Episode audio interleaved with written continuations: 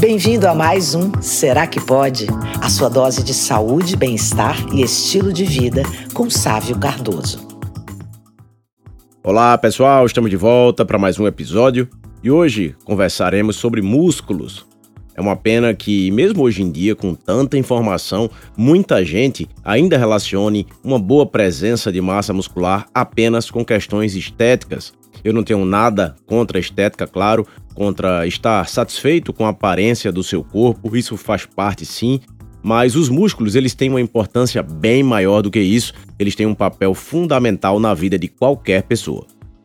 Para se ter uma ideia, nós temos em média 660 músculos no nosso corpo e eles representam cerca de 40% do nosso peso corporal, ou ao menos deveriam representar são os únicos capazes de gerar força e atuam diretamente nos movimentos articulares.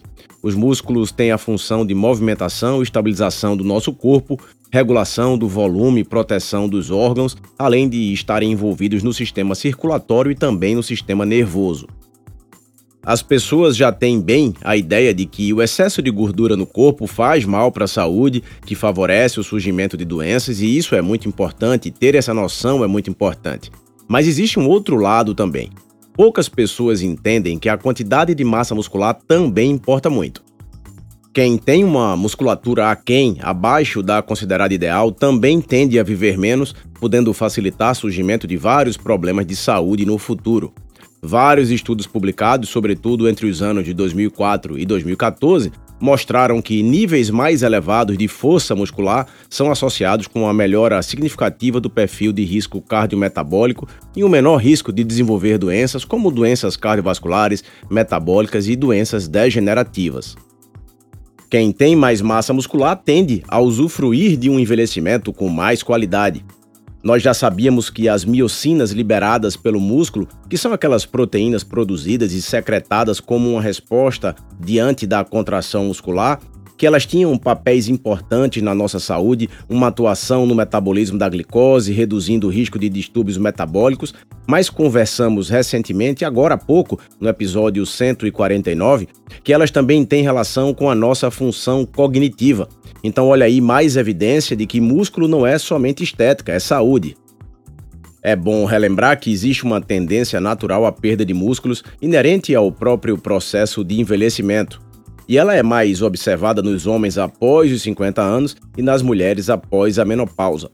Essa perda de massa magra termina favorecendo a queda da aptidão física, contribuindo para o surgimento de quedas e piora da própria capacidade funcional. Agora, essa não é uma situação que atinge somente os idosos, não. Algumas pessoas jovens às vezes apresentam pouca quantidade de músculo e também precisam estar atentas a essa situação. Pode ser uma questão, por exemplo, do biotipo de pouco estímulo, pouco trabalho dessa musculatura por um longo período, pessoas acamadas por um longo tempo em estágios pós-cirúrgicos e mesmo algumas doenças que também podem facilitar essa perda muscular, como o câncer e algumas doenças degenerativas. Entendam que menos músculo significa menos autonomia, significa um envelhecimento com bem mais dependência. Termina se tornando até um combo perigoso.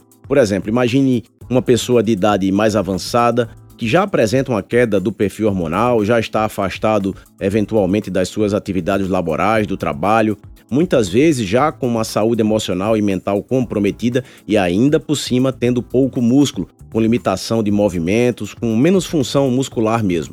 Isso tudo só vai piorar a situação. Sabe quando a gente escuta que algum idoso levou uma queda e fraturou o fêmur ou a bacia? Isso até talvez já tenha acontecido com alguém da sua família ou algum conhecido seu. Isso acontece em parte por falta de sustentação mesmo, falta de músculos e, consequentemente, falta de força para se segurar e evitar a queda. E quem já tem uma idade avançada e infelizmente não chegou a cuidar corretamente da sua massa muscular, ou seja, tem uma quantidade de músculos inferior àquela que deveria, será que essa pessoa consegue correr atrás do prejuízo e ganhar massa muscular? Claro que isso é possível sim. Provavelmente a diferença mais importante quando se trata de crescimento muscular entre os jovens e os idosos é a resistência anabólica. À medida que se envelhece, a resposta anabólica ao treinamento de força e ao consumo das proteínas, isso tudo diminui. Isso pode afetar negativamente a recuperação do treinamento. Mas ainda assim, isso não deve ser um ponto desencorajador. Independentemente da idade, sempre existe um progresso a ser feito em relação à massa muscular. Por exemplo, homens de meia idade, entre 35 a 50 anos, e homens mais jovens, de 18 a 22 anos, eles podem vir a ganhar músculos da mesma forma, de forma semelhante, quando eles seguem o mesmo programa e quando são ajustadas, obviamente, as características individuais, que normalmente são diferentes entre os grupos etários. E como cuidar dessa musculatura? Seja tentando manter o que se tem ou mesmo buscando uma hipertrofia, um aumento da massa muscular. Aí vai ser preciso cuidar de alguns fatores. Treino, dieta com consumo adequado de proteínas, avaliar toda a questão hormonal, se já existem desequilíbrios ou não dos hormônios, sono de qualidade e até mesmo uma eventual suplementação para ajudar. O treino, nesse caso, ele vai ser o pilar principal. E aí não tem jeito, tem que se fazer um treinamento resistido, trabalhar o músculo, ativar as fibras musculares e isso se faz decentemente quando o exercício é feito contrário a alguma força, a algum peso é onde entra a musculação, que ao meu ver e também através dos estudos se sabe que é sim o exercício mais completo para nossa saúde. Inclusive, os benefícios da musculação eles vão muito além da manutenção da massa magra, hipertrofia, ganho de força e uma melhoria estética. Pensar dessa forma até pode desestimular uma parcela da população a realizar o treinamento. Aquela mesma parcela que acha que cuidar dos músculos é apenas uma questão de estética. A musculação aumenta de forma eficaz a massa e a resistência ósseas, reduz níveis de glicose no sangue, aumenta a sensibilidade à insulina e auxilia na regressão da pressão arterial em pessoas com hipertensão nos estágios iniciais. É então um exercício que promove uma série de benefícios desde os adolescentes até os idosos e nunca vai ser tarde para ser iniciado. Hoje em dia, como treinamento, temos ainda o CrossFit, que também é um tipo de treino resistido, mas que foca menos na hipertrofia e olha mais para a questão da funcionalidade dos movimentos e até a parte mais metabólica do treino. Claro que também trabalha bem a musculatura, mas o próprio treino ele não é focado para hipertrofia. Ao meu ver, se o intuito é buscar aumento da massa muscular, o CrossFit seria, digamos assim, uma segunda opção. A primeira seria a musculação.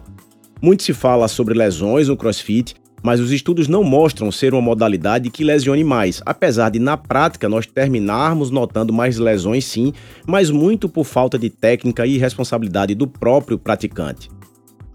Aí, nesse caso, claro, passa a ser muito importante, primeiro, ter muita responsabilidade com o seu próprio corpo, não indo além dos seus limites, do seu próprio nível de treinamento. Se você não tem habilidade, certos exercícios devem ser evitados. E segundo, buscando um espaço de treino onde existam professores, coaches habilitados e também comprometidos com o que está sendo realizado ali.